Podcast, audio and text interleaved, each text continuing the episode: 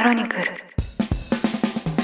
経営中毒誰にも言えない社長の孤独この番組ではなかなか人に言うことができない社長の悩みについて語っていきながら大変だけどそれでも楽しい社長という仕事のありのままの姿をリスナーの皆さんにご紹介していきますこんにちは。パーソナリティ務めます、エッグフォワード株式会社代表の徳江聡です。よろしくお願いします。同じくパーソナリティを務めます音声プロデューサーの野村貴文です。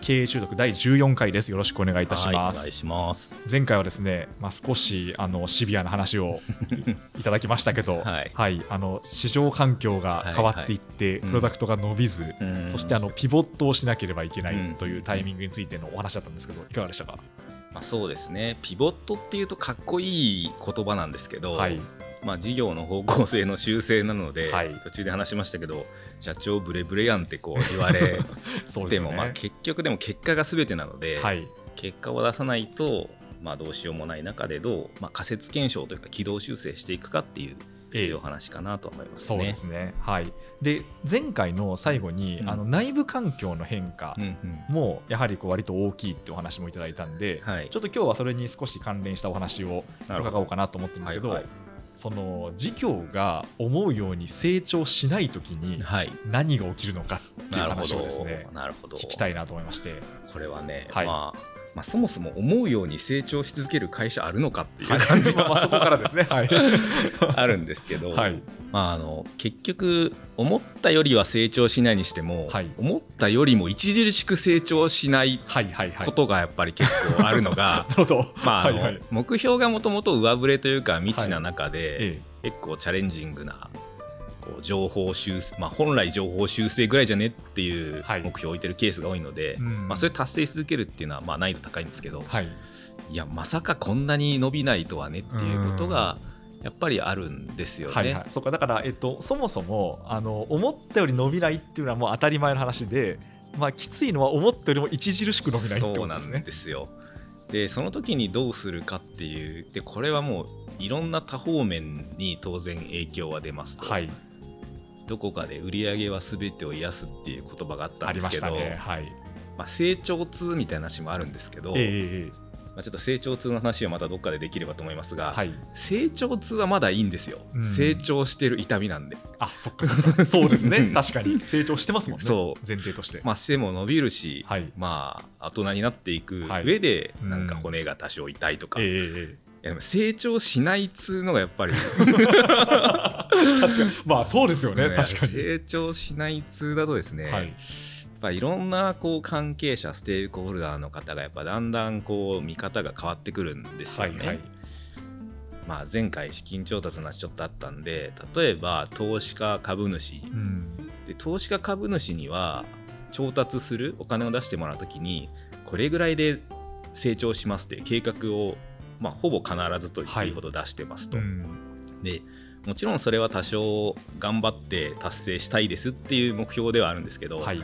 あまりにも下回ったりうん。下がってくると当然株主さんもどうなってんだっていう話になりますと。うん。でかつ難しいのは持続的に成長していたらはい。企業価値がどんどん上がるのでまた追加で調達したいみたいなことができるんですけど、はい。例えば売上が伸び悩むとかう、ん。まあ、利益も全然出ないと次の調達も苦労するんではいすよね。はいはい企業価値が伸びない中で追加で、まあ、同じ価値バリエーションでやるっていうことすらも難しく例えばなってくると、ダウンラウンドって言ったりしますが過去調達した時よりも企業価値を下げて調達する、うんうん。それってでも既存の株主からすると、はい。なんでって話やっぱなるわけですよ。そうですよね。もうその時点ですでに損失をそういうことです。与えてしまってますよね。そうです。でそれが損失が確定しちゃうので、はい、すごい嫌がるんですよね、うんうん。じゃあでも同じ企業価値で追加でお金出してくださいよって言っても既存株主もまあ業績が伸びてないとええ出せませんわってういう、ん。これ悲しいじゃないですか、はい。悲しいとか言ってる場合じゃないんですけど。そうですね。本当に辛いですね。本当にあのいろんなスタートアップ見てて最近はよくあります。ええ。でしかも売上が伸びてれば社内もみんな頑張ろうなんですけど、はい。伸びてないっていうのは基本的に目標未達なんですよね、はいはいはい。で目標未達が続く組織ってきっとリスナーの皆さんも想像したらえ。イメージ湧くと思うんですけど、はいまあ、いろんなリスクを負って一定夢と志を持って入ってきた仲間で、はい。ずっと目標未達の組織って、うん。ちょっとやっぱ来る場所間違えたかなって まあなりますよねそういうふうに。なる人もいるわけなんですよ。え。まあ、そこでいかに頑張れるかっていうのはもちろんあるんですけど、はい。でそれでまあ当然事業プロダクトも伸びない中で、まあ、苦しくなりますねっていうなんか苦しいストーリーしか言ってないですね。はいはい。みたいなことは やっぱりあのええ。目標未達が続くとなってくるってことなんですよね。うん。そうなんですね。あのちょっと前回に少しあの関連するかもしれないですけど今回あのその株主というお話と、うんうん。まあ、こう内部というお話、はい。まあ、両方いただいたのでちょっとそれぞれうん。伺っていこうかなと思うんですけど,、なるほその目標未達が続く時っていうのは、まあ、ただそれでも、まあ、事業活動自体は継続しなきゃいけないわけじゃないですか。こうどういうふうにそこからこう回復を図っていくものなんですか？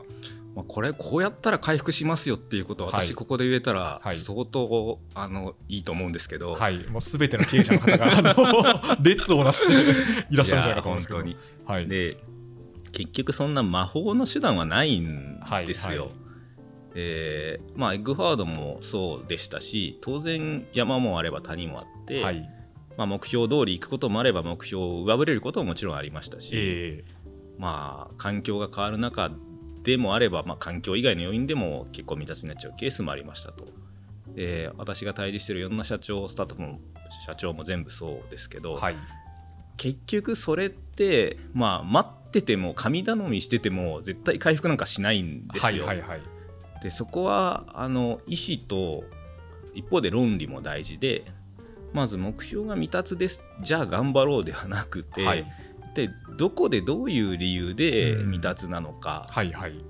まああの算数的に捉えることもできるし定性的に捉えることもできますけど例えば、まあ、すごく単純化して言うと、まあ、新規の獲得数が少ないのかとか、うん。離脱が多いのかとか、はいはい。単価が思ったより高い低いとか、うん。まあ売上っていうのは要素分解できるじゃないですか。そうですね。はい。でコストサイドはやっぱある程度コントロールできなくはないので、ええ。基本的にやっぱ売上サイドの戦はいいなんですよね。うんでそれがじゃあ例えば新規の数が少ないとなった場合にやっぱ受注率が低いのかとか、まあ、そもそもやっぱアポとか接点が少ないのかとか、はい。まあ、離脱チャーンとか言ったりしますが、うん。やっぱ使ってもらったユーザーの離脱が想定より多いのか、まあ、どこなのかっていうのをちゃんと分解してはい。でどこにどう手を打つかっていうのはやっぱやらないといけないんですね。うん。ここはある程度論理的にやっぱやる必要があって、はい。まあ、この辺はまあ外部からもいろいろ言われるところでありますけど、ええ。まあでもね難しいのはそんな分かってやってんすよみたいなのもあるわけですよ。はいはい。受注率低いとかはい。解約率高いとか分かってますよみたいなええ。のもあって、はい。まあ、そこを頑張って手を打とうとしてるんだけれども、うんまあ、なかなか数字がついてこないってはい。いう中で、社長なり経営者がいやこっちの方向でいけば必ず伸びるからっていうのをやっぱ強く示し続けないと、うん。ない中の人たちはやっぱり大丈夫かなってなりやすいですよね。ああそういうことですね。だからそこはある意味ちょっとその左脳的というか、うん。冷静にクールに一体どこに原因があるのかっていうのを探っていかなければいけないってことなんですかね。まあ、クールな冷静な左脳がやっぱり、はい。まあ、あの論理的にやっぱ必要ですと、うん。まあ、それでもまあ難しいケースもあって意思を持って違う、まあ、先日のピボットですね、はい。まあ、結構大きく変える場合はやっぱり意思を持って、まあ、仮説で転換せざるを得ない時もあって、まあ、数字をどれだけ改善してももう全然目標を全くいかない場合やっぱりそうすべきでそこはやっぱトップ社長の意思決定が必要なシーンかなとは思いますようね。んそうですよねなんかなんとなく今のお話を伺って私が思ったのは、うんあの何でしょうかねこう社員のこう皆さんいらっしゃるわけじゃないですか、うん。で多分そのアポに関わってる人もいれば、うん。こう受注率に関わってる人もいて、うん。でその後のこうなんていうかカスタマーサクセスみたいに、継続率に関わってる人もいるわけじゃないですか、これやっぱやり玉に上げるというか、うん。原因を指摘するのって辛いだろうなって感じがするんですけど、うん。いや本当そうだし、はい。で会社によっては犯人探しが始まるんですよ。はいはいはい要はなんかこんないいプロダクト作ってるのに、ええ。受注率低すぎるだろ営業とか、せっかく受注してるのにえカスタマーサクセスが弱すぎるからこうやって離脱していくんだろうとか、そもそも高いんだよ開発人員が多すぎてみたいなう わ嫌ですねなんか。話にはい。ともするとなっちゃうんですけど、ええ。これはやっぱりこうしてはいけなくって、はい。まあ、当然課題はいっぱいあるんですけど、うん。このなんですかね。縦割りにして KPI だけをみんな個人の KPI を追わせすぎちゃうと、はい。まあ、こういう構造が発生するんですね。うん。でここを会社組織というか社長系として全体のゴールが何でここを目指しているとか、まあ、誰か特定の犯人探しじゃなくてどうやったら全体が良くなるのかっていうそういう観点を伝えて落とし込んでいくのもめっちゃ大事なんですよね。うん。でもそうやってドロドロしてどうすんだってなって相談来るケースはたくさんありますね。ああそうなんですね。でも今のところってなんかすごく重要なテーマだなと思いまして、うん。結局多分、まあ、野球の例で言うとうん そのチームが勝たなくても、はい、例えばその守備でエラーをしないとか、はあのそのバッターがヒットは出してる。だから打率はいいみたいなになった時に、その人は評価されるべきなのかそうじゃないのかってことですよね、うん。でもチームは全然負けてるっていう場合って。で基本的にはその個人戦の戦いだけを評価しだすと、はい。組織としては弱くなりやすいです。うんうん。まあ、自分の打率にしか興味ないとか、はい。自分のエラー率にしか興味ない人ばっかりいてもやっぱりチームとしてはやっぱ強くはならないので、うんこれはちょっと目標の話とかになってきますけどね。OKR と言ったりしますけど、はいはい。まあ、個人の KPI だけじゃなくて組織全体の objective というか目標目的をどこに置くのか、はい。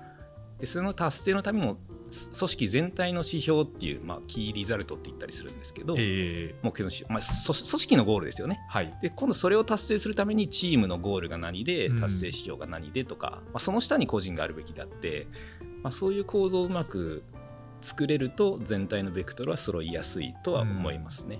じゃあ例えばその今のこの事業が伸びないっていう話で言うと分析した結果受注率が低いぞっていうふうになったとするじゃないですか、はい。アポは入ってんだけど、うん。全然そこからうん。実現しない、うんはいだからここに原因があるって分かってて、でその時に例えばじゃあカスタマーサクセスの人とかがいやそれはもう来ないんだから、うん。あの私のその責任じゃないですっていうふうにしちゃダメってことですよね。ダメです。この原因を社内みんなで何とかしようというふうにしなきゃいけないってことですよね。難しくてこれが結構鶏卵な構造結構あって、はい。例えばですよ。じゃあ例えば受注率が悪いと。はい、で営業が下手くそなんじゃないかと思って、ええ。よくよく考えてみると、はい。そもそもアポイントの対象が悪かったりするんですよ。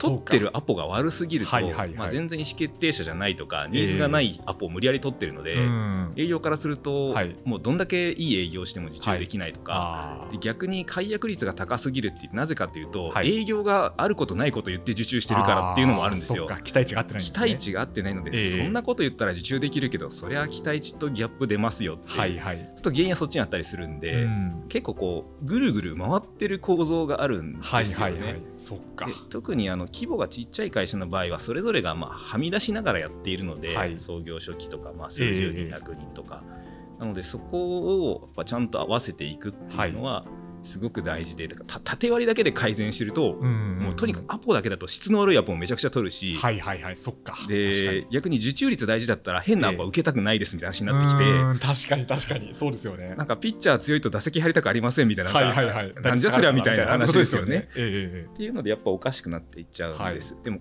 これは個人としては誰も悪くなくて、ええ。やっぱ良かれと思ってやってるんですけど、はい。だんだんこの組織のゴールが曖昧になっていって、うん。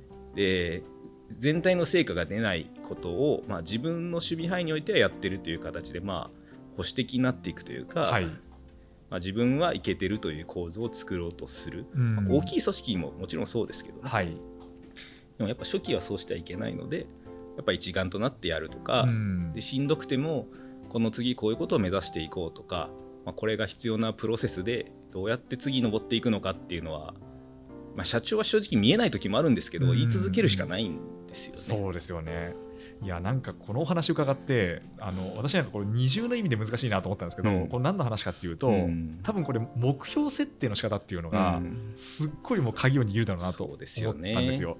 つまりあの自分の守備は自分の守備で当然やらなきゃいけないじゃないですか。うん。営業だったら、うん。その頑張ってアポは取らなきゃいけないし、あのこうなんでしょうかね。それがちゃんとこう受注率につながるように、あの商談をしなきゃいけないんででもそれ自体は、うん。そそのこ個々のポジションのプレーはちゃんとやらなきゃいけないんだけど、うん。そもそものその全体設計がはい。合ってるのかどうかっていうのも同時にやっていかなきゃいけないわけですよね。その通りで,、はい。でもうちょっと難しいのが、はい、例えばリスナーの皆さんは会社で働いてる方もいるかもしれませんけど目標ってある程度組織とか上司からある程度はまあ与えられるというか、はい。完全に全部自め自分で決めていいよっていう方はまあ少ないと思うんですね。まあそうですね。大体例えばあの部の目標があって、うんますよね。課があって自分に落ちてくるみたいな、まあ、あと上司と面談してはい。合わせて決めるとか、えでも例えばこれ社長だとすると、えはい。まあ組織の中には上司はいないんですよね。うんそうですね。で目標はある種自分で決めないといけないんですよ。はいはいでしかも例えば資金調達をしようとした時にあまりにもこう低い目標というか、はい。それは達成できるでしょうっていう保守的すぎる目標だと、まあ、その数字達成しても価値がつかないので、うん。当然上振れした目標を提示せざるを得ないとしたくなる。えでもそれを出すと社内の人たちのギャップは当然そんな高い目標を外に言われてもみたいな話に やっぱりなると。ええ。でもそのリソースが全部あってこうやれば完全に登れるっていう目標ぐらいだと、はい。外の期待に応えられないので、うん。やっぱり上振れで出すんですよね。はい。で達成の仕方も正直自分の中でも不安な部分もあるけど、うん。決めてでも数字もそうだしあとそのビジョンとかミッションとどうつながるのかみたいなことを自分で決めて発信してここを目指すっていうのをまあ社内によりどころがない中ではいこう言い続けるっていうか保ち続けるっていうのはまあ簡単ではないですよね。そうですよねそこってだから何でしょうかね、まあ、最後は、まあ、今回の話の根幹なんですけど、うん。まあ、こうどれだけこう信じれるか、うん。あの自分たちのビジョンを信じれるかっていうところなのかなと思うんですけど、うん。ただとはいえやっぱりこうなんでしょうかね。誰に認めてもらうわけでもなく、うん。それを信じ続け続けるって結構難しいですよね。そうなんですよ。でもすごく単純なこと言うんですけど、はい。目指さないことは達成できないんですよね。ん。はいはい。いやこれあの孫さんがなんかちっちゃい時に段ボール箱の上でなんかええ。何兆円企業になるみたいな話と、ですね。と豆腐を1丁2丁と数えるように って言ってたみたいな。話はあるじゃないですか。でまあいろんな話はあるんですけど、えどれだけ成長するスタートアップも、まあ、大企業ですらもやっぱりトップなり経営陣が目指してたこと以上にはいかないんですよね。え。はい。だからそこはあのムーン目標って言ったりするんですけどね、うん。あのルーフ目標とムーン目標みたいななんか、はい。はいまあ、要はあの屋根に向かってゴルフショットぐらい打てるけど、うん。月に向かって打たないと屋根なんか到達しないんだみたいななんかそういう話で、あの OKR の中で言ったりするんですけど、やっえぱり社長なり経営トップがここを目指すっていうことを、まあ、論理的には多少飛躍があってもえはい。やっぱり信念を持って言い続けられるか、うんうん。それはビジョンとかミッションもだし、まあ、事業規模とかもですよね。あのめちゃくちゃ成長してるスタートアップもたくさんあって今上場して何千億とかなってる会社もはい。言ってた時って、うん。あの関わってた経営の人たちがみんなあ確かにこれ絶対いけると思ってたかっていうと、、はい。いやそんなん言ってるけどどうやって達成すんねんと思ってましたみたいな話がまあほとんどなんですよ。はいはいはい。でも本当にそれを信念を持って言ってたらそういう周りの人もついてくるしリソースも集まってくるし、でそこで左脳ももちろん必要でどこが課題でどう手を打つっていうのは必要なんですけど左脳だけではなくてそういう信念が求められるまあ難しいですよね。う。んそうですねあともう一個、うんあの先ほど途中で出てきた、うん。投資家に対して、はい。伸びなかった時に投資家に対してどういうふうにするかって話で、うん。まあ、確かにそのダウンラウンドっていうんですかうんうんうんもともとの金額で、うん。あの伸びるのを前提に組んでたんだけど、うん。伸びないから、あのき企業価値が下がってしまったってことはやっぱ起きてしまいますよね、うんでもそれでもやっぱり前回前々回と話がありましたけど、うん。事業活動は継続しているし、うん。もうお金は出ていくわけじゃないですか、うん。調達しなきゃいけないんですよね、うん。うん。ここういう時はどどういうふうに考えたらいいんですか、鉄則があってですね、はい、後出しじゃんけんしないってことなんですよ。ほう後出しじゃんけん。まあ、要は目標だいぶ未達になることが分かって、はい。もう相当下振れして、ええ。結果も出てどうしましょうって言っても、はい投資家もまあこんなこともうちょっと早く分かってたんじゃないのっていうふうにやっぱなりますし、うん。基本的には早め早めのコミュニケーションが鉄則で、はいはいはい。まあもうしょうがないんですよ。未達になる可能性があるんだったら、ええ。なるべく早めにここがうまくいってるけどこういうところに課題があって、はい。今数字が下振れしていて、まあ、会社としてはこういう手を打っていこうと思うけれども、うん。まあ、ここに対してどう思うかとかは資金手当の早め資金手当を早めにやる手段としてどういうものがあるかとかぱ前もってコミュニケーション取っておくと、はい。投資家もまあ心の準備もできるし、うん。まあ、支援もできるし、はい。まあ、要はそのベンチャーキャピタルなりなんなりも社内で多少説明はしやすいんですけど、うん。もうなんかなん半年に1回とかの決算なんとか説明会とかだけで話すと絶対揉めるので、うん。とにかく悪い兆しがあったら早めに言って、ええ。隠さずにはい早めに助けを求めたり、うんまあ、仮説を磨き込むっていうのが大事なんですね。うんバッドニュースファーストみたいな話です。はいはいはいこれは結構難しいんですよ。ええなんか挽回してから見せてやろうと思うじゃないですか。そうですよねこれがやっぱ傷口を広げるケースは現実多いんですよ、ね。人間の心情としてはついそうですよそうなっちゃいますよねちょっと未達でも挽回していきましたって言った方がいいんですけど、ええやっぱり早めにその経営者社長も、まあ、悩みとか課題も含めて共有して、まあ、投資家対経営者の構造でこう利害関係が対立する構造ではなくて、はい。まあ、当然会社が成長したらお互いハッピーなわけなので、うん同じ方向を向いて同じ船の仲間だというふうに巻き込めるかがやっぱ大事なんですはいよね。はいはい会社系はずっと向くことはないので、ええ。課題もありますし環境変われば目標を下振れることもあるんですけど、うん。まあ、そうやって巻き込める社長なり経営者は強いですよね。うん。そっかだから早くそのちょっと思ったより伸びてませんっていうふうに言ってくれれば、うん。じゃあ例えばその顧客候補を紹介するとか なんかなんか追加リソースを投入するとか、何かしらの協力する方法はあるってことですか、まあ、ただもちろんその通りなんですけど、はい。ただそれもうまくいってません。どうしましょうって言ったら、い。お前それでも経営者かってなっちゃうんで。でそれがか課題で、ええ。自分たちとしてはこういう手を打っていこうと思ってるが、はいはいはい。まあ、他に何かしらより良いやり方ないかとか、ええここのリソースをなんとか追加で紹介してくれないかとか、はいっはい。ていうことまでは少なくともやらないと、うん。万歳しての助けてくださいっていうのはありえないですね。そういうことですね。そっかだからセットでってことですね。そうです、まあ、これは別に社長に限らないとは思いますけどね、はいそうですね。うん、でもここがやっぱり、はい。あの会社の代表でもあり、うん。みんなの顔も見えるし、はい。い、いプレゼンをしてお金を入れてもらったケースもあるんで、はい。なかなか相談しづらい方もいるかなっていう、うん。まあそれでも手のひら返しちゃう人もいるんですけどね、はいはいはい。それはでもやっぱり最初の見極めが悪かったっていうのも、うん。ありますけどね。そうですはい。いやこう資金調達はくれぐれも慎重にっていう回もありましたけど。回でねやりましたよね、やっぱりあの投資家もまあ当然経済的にはリターンを得たくて投資してるんですけど、はい。まあしんどい時こそ一緒にこう向き合ってくれるというか同じ方向を見てくれるか、まあ、これ経営チームも同じなんですけど、はい。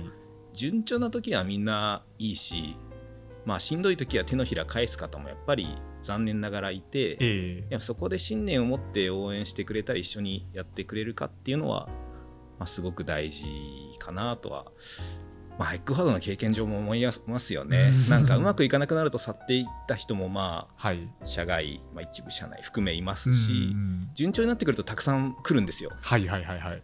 まあ、あの銀行とかもそうだし投資家 投資家とかも出しますとかどうですか。なんかあの有名になると親戚が増えるっていうのと似てる感じがしますいけど。や今じゃなくてしんどい時来てくださいよって感じなんですけど、ええでもやっぱそういうのあるんですよね。はいはい。そういうことですねりました。ということで今回はですねあの事業が思うように伸びない時、まあ、思うように伸びないというか 著しく伸びない時っていうので、まあ、一体何が起きるのかうん。その社内に何が起きるのかとその投資家に対して何が起きるのかってお話をいただいたんですけどうん。いかがでしたか？お話しされてみて。まあ予定通り計画通り行くことの方がやっぱり稀なので、はい。まあ、当然よ予実というか予算に対して実績を達成していくっていうのは大事なんですけど、まあ、その差が出た時こそ経営者の信念というか胆力が問われると思ってるんですね。うん。でそこをもうぶれずにやっぱりこの中からどうやって次につなげていくかっていうのをまあ持ち続ける。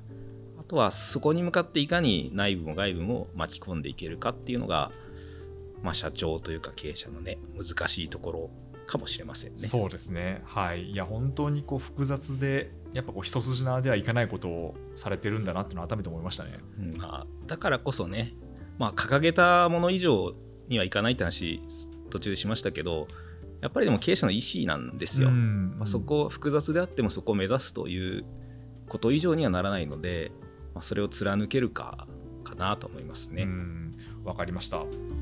経営中毒誰にも言えない社長の孤独ここまでお聞きいただきましてありがとうございました。番組への感想は「ハッシュタグ経営中毒」すべて漢字でツイートいただければ嬉しいです。